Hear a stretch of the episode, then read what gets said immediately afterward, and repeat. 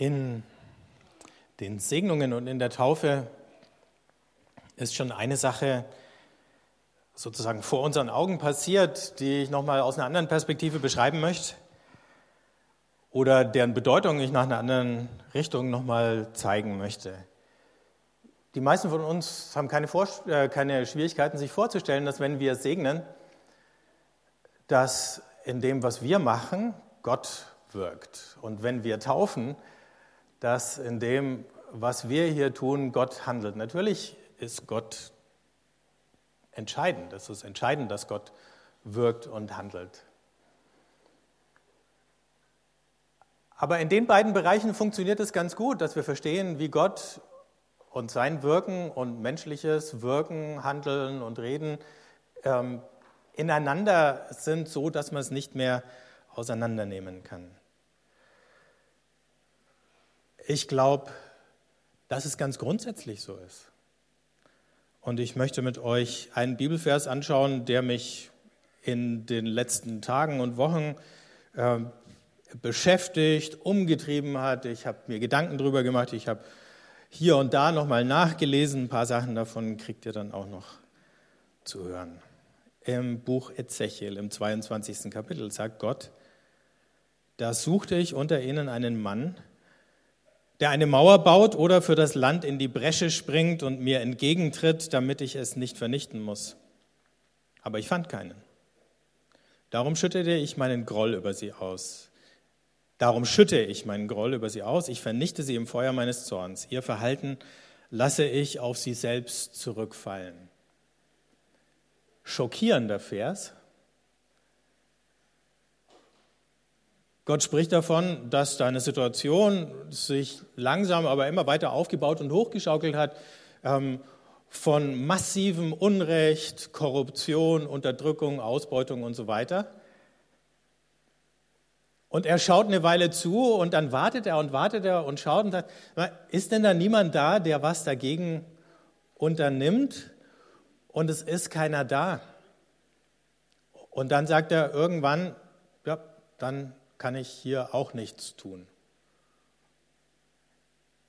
Denn der Zorn schaut ja nicht anders aus, als ihr Verhalten lasse ich auf sie selbst zurückfallen. Sie ernten, was sie säen, sie baden aus oder löffeln aus, was sie sich eingebrockt haben.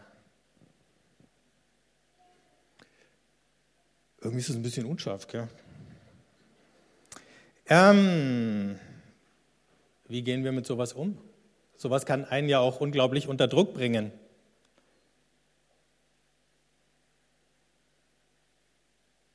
Liegt es jetzt an mir, das Unheil von irgendjemand anders abzuwenden?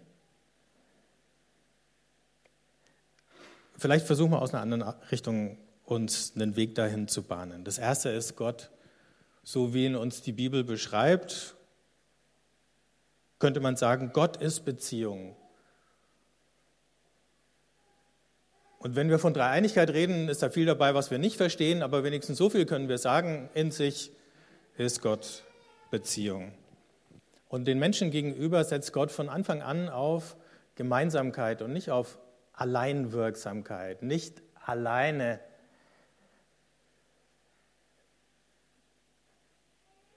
Irgendwie irritiert mich das, weil ihr da alle irgendwie ja, an die Leinwand grinst. Gibt es da irgendwelche Animationen, die ich nicht sehe oder wie? Bitte? Ah, okay, gut. Okay, dann ignoriere ich das jetzt, euer Grinsen. Nochmal. Also Gott setzt von Anfang an auf allein, äh, nicht auf Alleinwirksamkeit. Wir alle sagen, auch zu unseren Kindern, ne, Gott hat ich gemacht. Was wir in dem Moment verschweigen, ist, dass wir da eminent dran beteiligt waren. Und trotzdem hebt es ja nicht auf, dass Gott das Kind gemacht hat. Und das Gleiche gilt für die Erhaltung des Lebens. Und äh, das Gleiche gilt für die Neuschöpfung oder die Erlösung. Wir hören ja von anderen die Botschaft. Wir hören die aus menschlichem Mund und nicht irgendwie senkrecht vom Himmel. Und selbst wenn jemand sagt, ich habe sie aber in der Bibel gelesen, ja, die hat ja auch jemand aufgeschrieben und irgendwer hat sie gedruckt und dahingelegt, wo du sie gefunden hast. Ja. Also es geht nirgends, ohne dass Menschen irgendwie beteiligt sind. Und diese Beteiligung, die wirkt sogar auf Gott zurück. Im Psalm 115, Vers 18 heißt es, wir aber segnen ihn, Gott, von jetzt an bis in die Zeit. So hat es der Martin Buber übersetzt. Wir segnen ihn, wir können Gott segnen. Und es geht so weit, dass in Jesus, dem Menschensohn, Gott einer von uns wird, damit er ein menschliches Gegenüber hat, mit dem er in der menschlichen Geschichte die Weichen neu stellen kann für die ganze Welt. Wenn Gott handelt in der Welt, dann handelt er mit und durch Menschen. Darauf hat er sich festgelegt, daran hat er sich gebunden.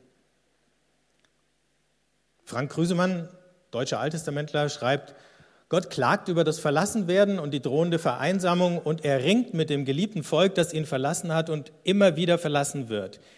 Die Beziehungen, die Gott eingeht, jetzt kommt's, sind nicht durch Macht bestimmt. Und die ganze vielfältige Rede von Gottes Liebe und der Liebe zu Gott ist nur in sich stimmig, wenn Gott dabei abhängig ist, beziehungsweise sich abhängig macht. Das ist das, was wir in diesem Vers aus dem Buch Ezechiel gesehen haben. Gott macht sich abhängig.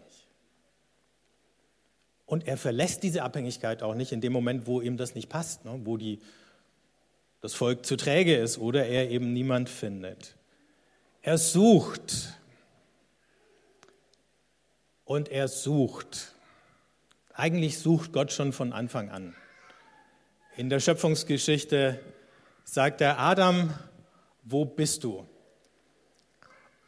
Und das ist keine Frage,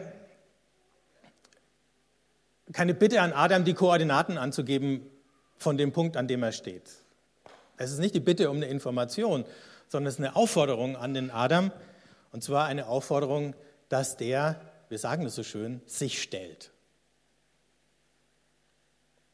Und das tut er dann nach anfänglichem Zögern. Der stellt sich.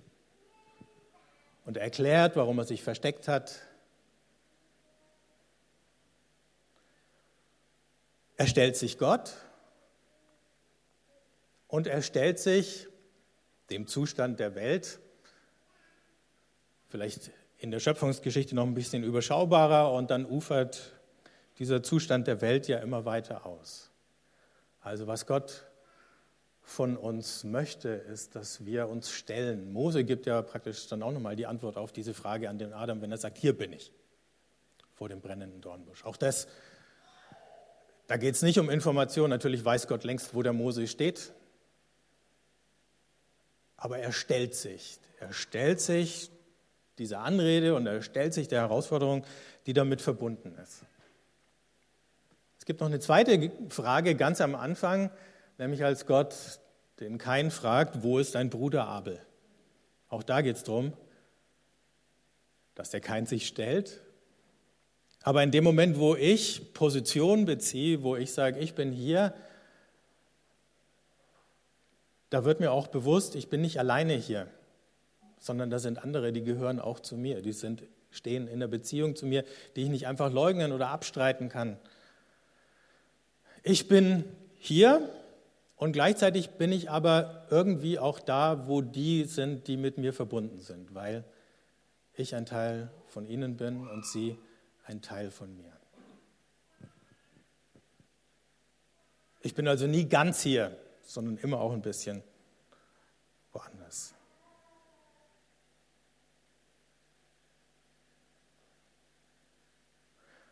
So, was hat das nochmal mit dem Gebet oder der Fürbitte, um die es jetzt beim Ezechiel ging, zu tun? Machen wir noch einen Zwischenschritt. Ähm, Hiob ist so eine Gestalt, einer, der sich Gott stellt und eigentlich fast umgekehrt nochmal Gott dazu zwingt, sich ihm zu stellen in seiner Hartnäckigkeit, in der er von Gott eine Antwort verlangt auf die Frage, warum ist mir das passiert? Ist das richtig? Ron Williams, der frühere Erzbischof von Canterbury, hat schon vor 40 Jahren in einem Aufsatz mal geschrieben, Hiob verlangt weiterhin eine Antwort. Da kommen ja die Freunde, die geben ihm alle möglichen Antworten. Hiob verwirft jede einzelne von ihnen. Er verlangt weiterhin eine Antwort. Er verweigert die Resignation gegenüber dem Zustand der Welt ebenso wie die leichtfertige Rechtfertigung ihres Zustandes, weil er instinktiv und zutiefst überzeugt ist, dass die Welt nicht genug ist. Was bleibt noch, wenn man die Welt weder akzeptieren noch vernünftig erklären kann? Es bleibt Hiobs Protest. Hiobs Welt ist ein ungeordneter Fluss in dem er seinen Ort finden muss. Aber dieses Finden eines Ortes heißt auch, in jeder Hinsicht Position zu beziehen, eine Wahl zu treffen bezüglich der Wirklichkeit, sich auf eine Richtung der Welt und in der Welt festzulegen. Hiob bezieht Position, der steht hier und er sagt, ich bin mit den Antworten nicht zufrieden. Ich lasse mir nicht einreden, dass diese Welt so, wie ich sie jetzt erlebe, richtig und gut ist. Das kann nicht sein. Ich lasse mir aber auch nicht einreden, dass es keinen Sinn hat, mit Gott drüber zu reden. Dass es keinen Sinn hat, an der Beziehung zu ihm festzuhalten. Was bleibt jetzt zwischen Resignation und Rechtfertigung der Welt, so wie sie ist? Es bleibt der Protest und in diesem Protest bleibt er stehen, bis ihm Gott begegnet. Und Gott ehrt diesen Protest. Und dann passiert was ganz Entscheidendes. Gott fordert den Hiob auf, Fürbitte zu tun für die Freunde, die ihm all die falschen, schlechten Antworten gegeben haben.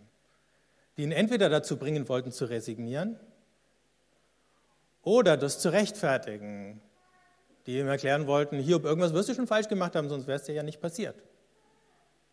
Irgendwo musst du doch mitschuldig sein. Und so tritt Hiob oder springt Hiob in die Bresche für seine Freunde. Es gibt eine wunderschöne Szene im Herrn der Ringe. Leider hat sie Peter Jackson völlig versaut im Film, aber im Buch ist sie erhalten. Der nette Herr hinter mir, Gandalf. Ich, ich beschreibe euch die Szene, wie sie im Buch stattfindet. Die ganze Nacht ist Minas Tirith, die weiße Stadt, belagert worden von den Orkherren, die aus Mordor gekommen sind. Mitten in der Nacht fahren sie diese furchtbare Ramme vors Tor, Grond heißt sie, falls ihr euch noch daran erinnert. Und ähm, kurz vor Morgengrauen ist sie angekommen und unter großem Geschrei Und unter Anwesenheit der Ringgeister da auf ihren Pferden, nicht auf ihren Drachen, beim Peter Jackson müssen sie immer fliegen, aber da sind sie tatsächlich mal wieder zu Pferd unterwegs, ähm, wird diese Ramme an das Tor gefahren und die haut dann dagegen und das Tor hält den ersten Schlag aus und die schlägt nochmal dagegen und das Tor hält auch den zweiten Schlag, aber beim dritten Schlag zerbirst das Tor in tausend Splitter und dann für die Leute, die drinnen stehen in der Stadt, nachdem eine Lücke, ein Loch in diese Stadtmauer gesprengt worden ist am Tor, reitet der König der Ringgeister. Drinnen in der Stadt erschaudern alle, aber direkt vor dem Tor auf dem freien Platz sitzt Gandalf auf seinem Pferd, Schattenfell, und er sitzt da ganz ruhig völlig unerschüttert. Er schaut diesen König der Ringgeister an und sagt, hier kommst du nicht rein. Geh zurück in den Abgrund, der für dich und für deinen Herrn bestimmt ist. Das Unheil steht vor der Tür. Das Unheil hat ein Loch in die Mauer gesprengt. Und da sitzt eine einzelne Figur ganz zerbrechlich auf seinem weißen Pferd und sagt, hier kommst du nicht rein. So stellt sich Ezechiel Fürbitte vor. Jeder von uns kann Gandalf sein für irgendjemand anders.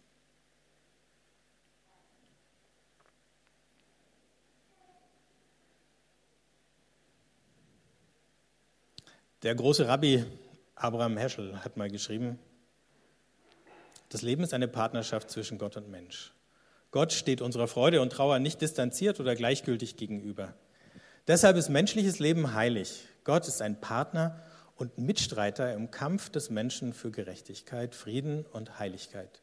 Und eben weil er des Menschen bedarf, schloss er einen Bund für alle Zeiten mit ihm.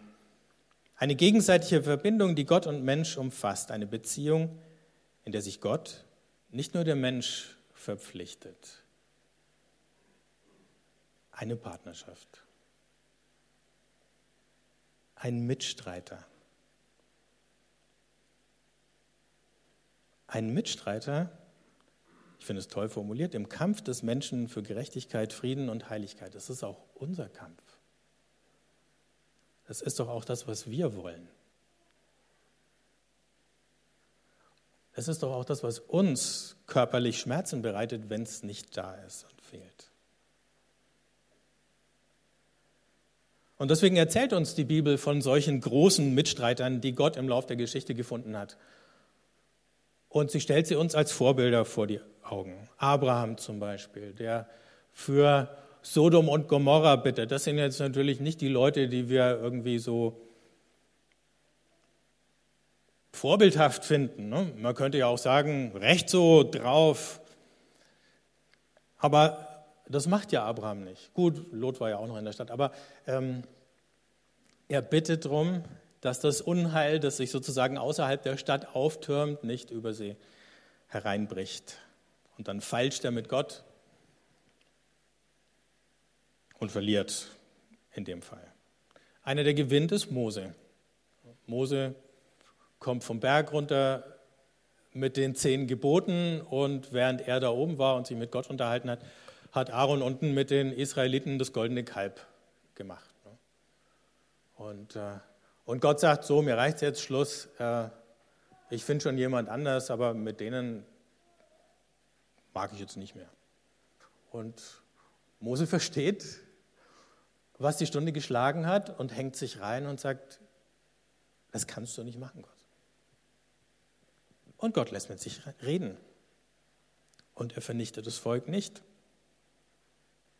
Er schickt, so wie im Biathlon, auf so eine Strafrunde, zwar 40 Jahre, aber die hat ja eher sozusagen einen pädagogischen Effekt. Ne? Hiob, habe ich schon gesagt, er betet für seine dogmatischen und problematischen Freunde. Jesus betet nicht nur für seine Jünger, sondern auch für seine Feinde und seine Folterknechte, wenn er am Kreuz sagt, vergib ihnen, denn sie wissen nicht, was sie tun. Paulus betet für das verstockte Israel. Und auch da ist eine Riesenportion Schmerz drin, eine Menge Ablehnung, die er erfahren hat, Gewalt, die er erlebt hat. Von Leuten, die früher mit ihm zusammengearbeitet haben und die jetzt gegen ihn arbeiten. Große Mitstreiter.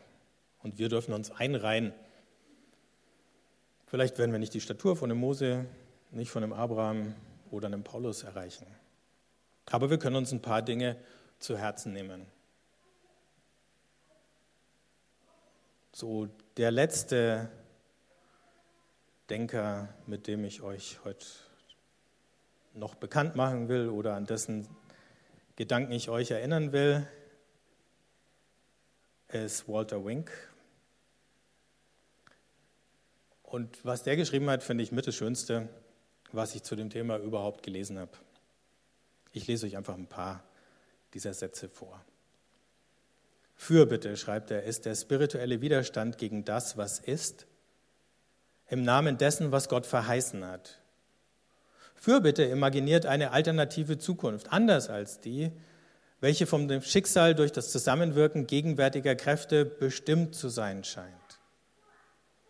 Das Gebet lässt die Luft einer kommenden Zeit in die erstickende Atmosphäre der Gegenwart hinein. Alles scheint in eine Richtung zu laufen. Unweigerlich, unabänderlich. Und dann gibt es Leute, die glauben das nicht. Fürbitte, schreibt er weiter, verändert die Welt Und sie verändert, was Gott möglich ist. Sie schafft eine Insel relativer Freiheit in einer Welt, die sich im Griff unheiliger Zwangsläufigkeit befindet. Ein neues Kraftfeld entsteht, das bisher nur als Möglichkeit existierte. Im Beter eröffnet sich ein Raum, der es Gott ermöglicht zu handeln, ohne die menschliche Freiheit zu verletzen. Die Veränderung nur einer einzelnen Person verändert so das, was Gott durch sie in dieser Welt tun kann.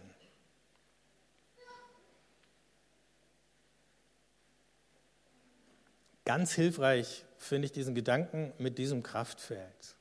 In so einem Feld wirken immer mehrere Kräfte. Es wird nie möglich sein, hinterher zu sagen, die Kraft, die von mir ausgegangen ist, alleine hat das oder jenes bewirkt. Das bleibt immer unscharf. Auch wenn wir beten, werden wir nicht sagen können, mein Anteil an dieser Entwicklung, ich kenne zum Beispiel Leute, die haben damals für die Wiedervereinigung, wurde jetzt nochmal viel im Zusammenhang mit Helmut Kohl äh, alles nochmal äh, erzählt. Ne? Viele, die dafür gebetet haben. Aber jetzt kann man nicht sagen, der Anteil war so viel Prozent oder Promille oder so. Aber es ist auch völlig egal. Trotzdem fordert uns Gott auf, Position zu beziehen. Trotzdem fordert er uns auf, mit ihm an einem Strang zu ziehen in eine bestimmte Richtung. Jetzt wird es ein bisschen poetisch. Das Gebet ist ein Rütteln am Käfig Gottes und ein Freisetzen Gottes. Das Gebet bedeutet, diesem dürstenden Gott Wasser und diesem hungernden Gott Nahrung zu geben. Es zerschneidet die Fesseln an Gottes Händen und Füßen. Es wäscht den verkrusteten Schweiß aus Gottes Augen. Und schließlich sieht es zu, wie sich Gott mit Leben, Kraft und Energie füllt. Und es folgt Gott nach, wo auch immer Gott hingeht. Sehr kühne Beschreibung von Gott. Und eine ganz andere Art Souveränität oder Allmacht zu denken?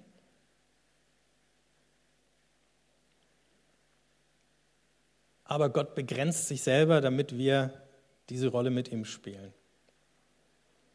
Und zuletzt, Gott verlangt von uns, mit Gott zu streiten. Um der Kranken, der Besessenen, der Schwachen willen und das eigene Leben mit unseren Fürbitten in Einklang zu bringen. Er ist ein Gott, der die Geschichte erfindet im Zusammenwirken mit denen, die hungern und dürsten nach Gerechtigkeit. Die Geschichte gehört den Fürbittern, die durch ihren Glauben die Zukunft heraufführen. Da sind wir wieder bei dem Hungern und Dürsten nach Gerechtigkeit, von dem auch der Abraham Heschel schon geschrieben hat. Ihr seht also, es sind ganz unterschiedliche Leute, die sich Gedanken machen und die zu dem gleichen Ergebnis kommen. Wir haben viel mehr Einfluss auf Gott, als wir normalerweise glauben. Wenn ich anfange zu sagen, ich bin ja nur einer von ganz vielen, ich bin nur einer von zwei Milliarden Christen, was ist meine Stimme schon wert? So funktioniert es nicht. Wie funktioniert es? Schauen wir uns die Schritte nochmal an, die sind ganz simpel. Der erste Schritt ich stelle mich und ich sage, hier bin ich.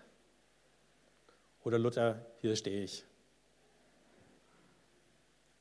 Ganz reformatorisch. Dann das Zweite, es geht darum, diese Situation, die nicht auszuhalten ist, zu öffnen und ein ganz einfaches Gebet es braucht wirklich keine komplizierten Gebete. Ein ganz einfaches Gebet ist, Herr, erbarme dich. Manchmal ist mehr gar nicht nötig, als einfach nur zu sagen, Herr, erbarme dich. Manchmal ist auch nicht mehr Zeit. Du gehst raus, Notarztwagen rast mit Blaulicht an dir vorbei, du denkst, uiuiui, ähm, was ist da jetzt wohl los? Und du kannst sagen, Herr, erbarme dich.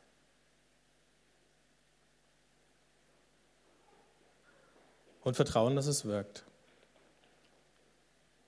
Dann gibt es schon noch ein bisschen sowas wie Zielen von Gebeten. Also in welche Richtung sollen und wollen wir denn beten? Und da sind wir wieder bei diesen, da sind wir beim Vater unser. Dein Reich komme, dein Wille geschehe.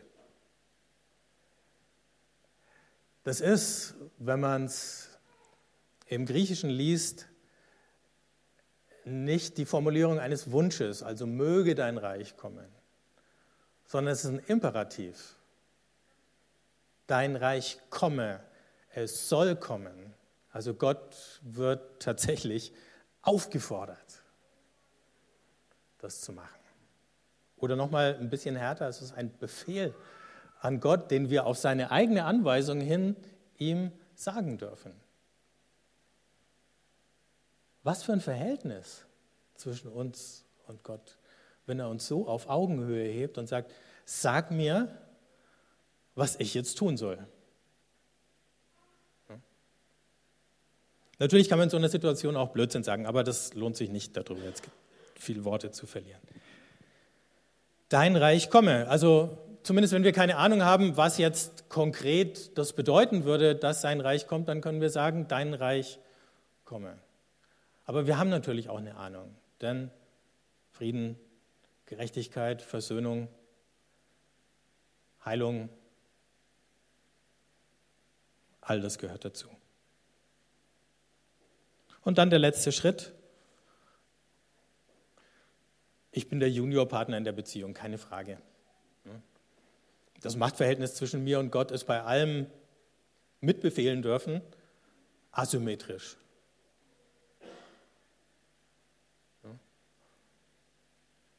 Aber ich möchte jetzt auch nicht zu sehr wieder runterspielen. Das Letzte, was ich dann machen kann und auch machen muss, wenn ich meine Fürbitte gesprochen habe, ist loslassen und vertrauen. Amen sagen. Oder Amen sagen auf die Fürbitte von jemand anders. Also so einfach ist es. So viele Situationen gibt es, im Kleinen wie im Großen. Jetzt kommt der G20-Gipfel in Hamburg, das ist sowas im ganz Großen. Was würde es bedeuten, wenn das Reich Gottes auf den G20-Gipfel käme? Meine Güte. Hätte schon ein paar Vorstellungen. Was würde es bedeuten, wenn das Reich Gottes an deinen Arbeitsplatz käme, im Büro oder in der Uni oder in der Schule oder so? Da gibt es natürlich Lehrerfantasien über, wie sich Schüler dann benehmen würden und Schülerfantasien, was mit den Lehrern dann anders wäre und irgendwo in dem Umfeld vielleicht auch das, was Gott sich wünscht und vorstellt.